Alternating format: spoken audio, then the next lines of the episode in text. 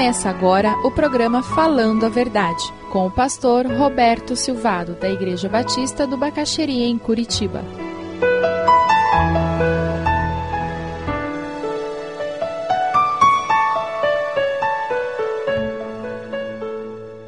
Abra sua Bíblia lá em Miqueias, no Velho Testamento, capítulo 7, versículos de 1 a 7. Ele começa dizendo que desgraça minha. E na verdade que muitas vezes quando vemos o jornal na televisão, quando ouvimos a notícia no rádio, quando pegamos uma revista, e lemos as notícias, o sentimento é de que desgraça minha estar vivo num país como esse, que desgraça minha viver num momento como esse. Miqueias fala isso acusando as autoridades da promoção da injustiça social. E autoridades não eram pessoas eleitas para cargo, não. As autoridades naqueles dias eram as autoridades econômicas, aqueles que tinham terras, que tinham onde cultivar e que tinham as colheitas. Porque como camponês que era, Miqueias sabia que a lei lhe garantia o direito de andar pelo campo e colher as espigas que caíram, as uvas que sobraram no parreiral, as frutas que ficavam nas árvores, porque Deuteronômio 24, 19 a 22 nos diz assim: Quando vocês estiverem fazendo a colheita de sua lavoura e deixarem um feixe de trigo para trás, não voltem para apanhá-lo. Deixem-no para o estrangeiro, para o órfão, para a viúva, para que o Senhor, o seu Deus, os abençoe em todo o trabalho das suas mãos. Quando sacudirem as azeitonas das suas oliveiras, não voltem para colher o que ficar nos ramos. Deixem o que sobrar para o estrangeiro, para o órfão e para a viúva. E quando colherem as uvas de sua vinha, não passem de novo por ela. Deixem o que sobrar para o estrangeiro, para o órfão, para a viúva. Lembrem-se de que vocês foram escravos no Egito, por isso lhes ordeno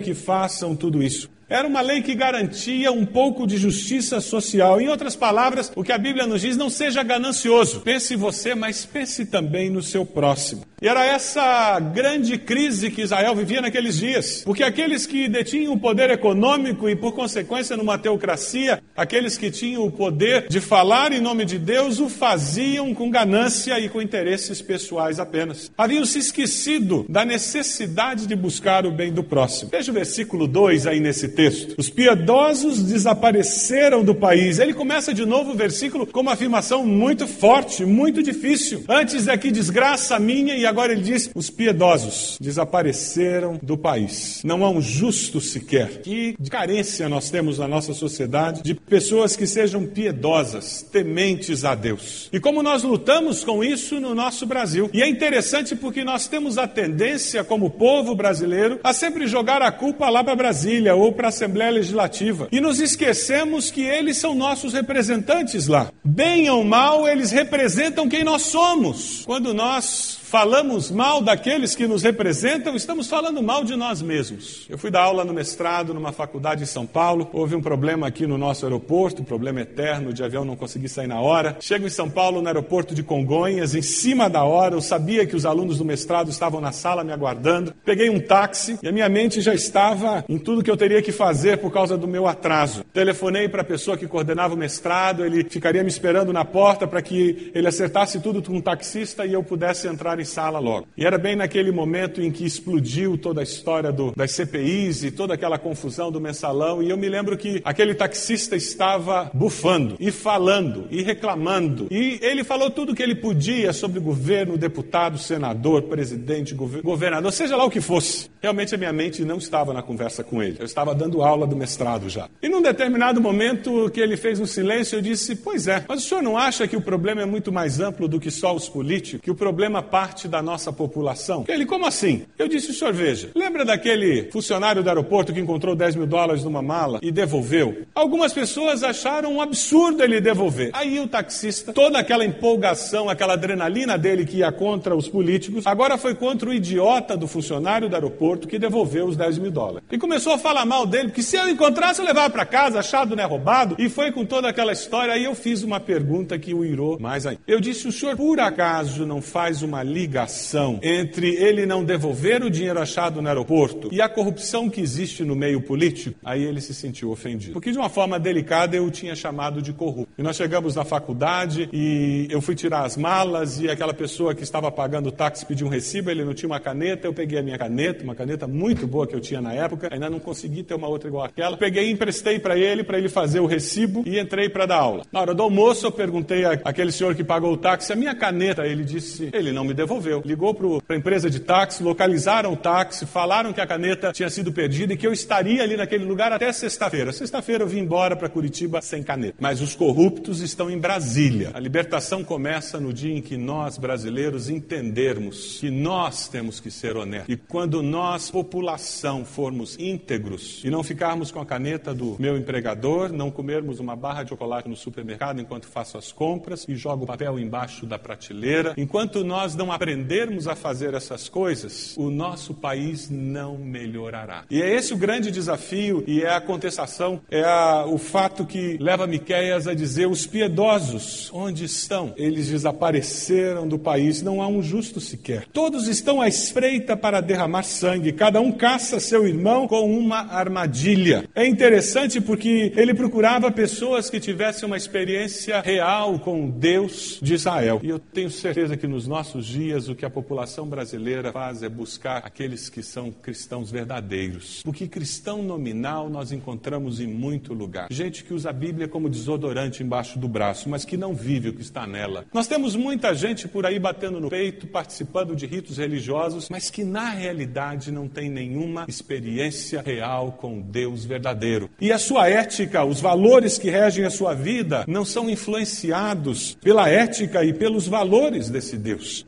Tempo atrás eu recebi na internet para reflexão e ação. A diferença entre os países pobres e ricos não é a idade do país. Um pode ser demonstrado por países como Índia e Egito, tem mais de dois mil anos e são pobres. Por outro lado, Canadá, Austrália, Nova Zelândia, que há 150 anos eram inexpressivos, hoje são países desenvolvidos e ricos. A diferença entre países pobres e ricos também não reside nos recursos naturais disponíveis. O Japão possui um território que é 80% montanhoso, inadequado para a agricultura e a criação de gado, mas é uma das maiores economias mundiais. O Japão é como uma imensa fábrica flutuante, importando matéria-prima do mundo todo e exportando produtos manufaturados. Outro exemplo é a Suíça, que não planta cacau, mas tem o melhor chocolate do mundo. Seu pequeno território cria animais e cultiva o solo durante apenas quatro meses no ano. Não obstante, fabrica laticínios da melhor qualidade. A Suíça é um país pequeno que passa uma imagem de segurança, ordem e trabalho, o que o transformou na caixa forte do mundo. A raça ou a cor da pele também não são importantes. Imigrantes rotulados de preguiçosos em seus países de origem são a força produtiva de países europeus ricos. Executivos de países ricos que se relacionam com seus pares de países pobres mostram que não há diferença intelectual significativa. Qual é então a diferença? A diferença é a atitude das pessoas, moldada ao longo dos anos pela educação e pela cultura do povo. Ao analisarmos a conduta das pessoas nos países ricos e desenvolvidos, constatamos que a grande maioria segue os seguintes princípios de vida: a ética como princípio básico, a integridade, a responsabilidade,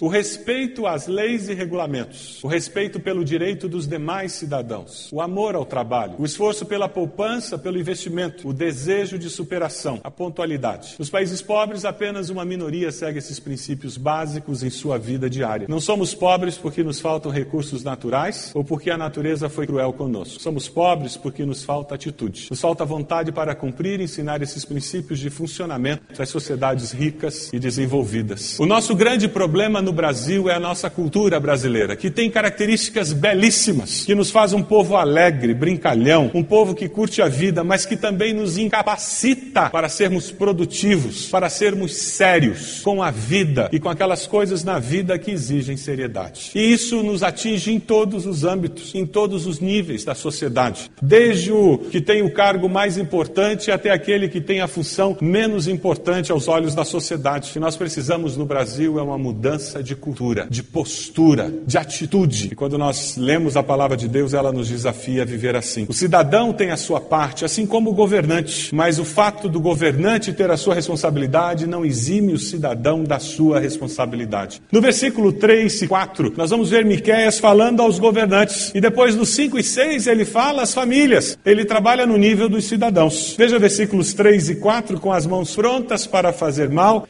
O governante exige presentes. Soa familiar? É interessante que o governante exige presentes, o juiz aceita suborno, os poderosos impõem o que querem. Todos tramam em conjunto. Aí ele usa uma imagem belíssima. Ele diz que o melhor deles é como espinheiro. O mais correto é pior que uma cerca de espinhos. Você já tentou passar por uma cerca de espinhos? Chegou o dia anunciado pelas suas sentinelas, o dia do castigo de Deus. Agora reinará confusão entre eles. É por isso que lá no, no começo ele diz que desgraça minha, porque ele percebe que aqueles que são responsáveis por liderar o povo não o fazem pensando no povo, fazem por motivos particulares, são preocupados consigo mesmos, perderam de vista o temor a Deus, ou seja, agem como se nada de mal lhes fosse acontecer. Você se identifica com Miqueias?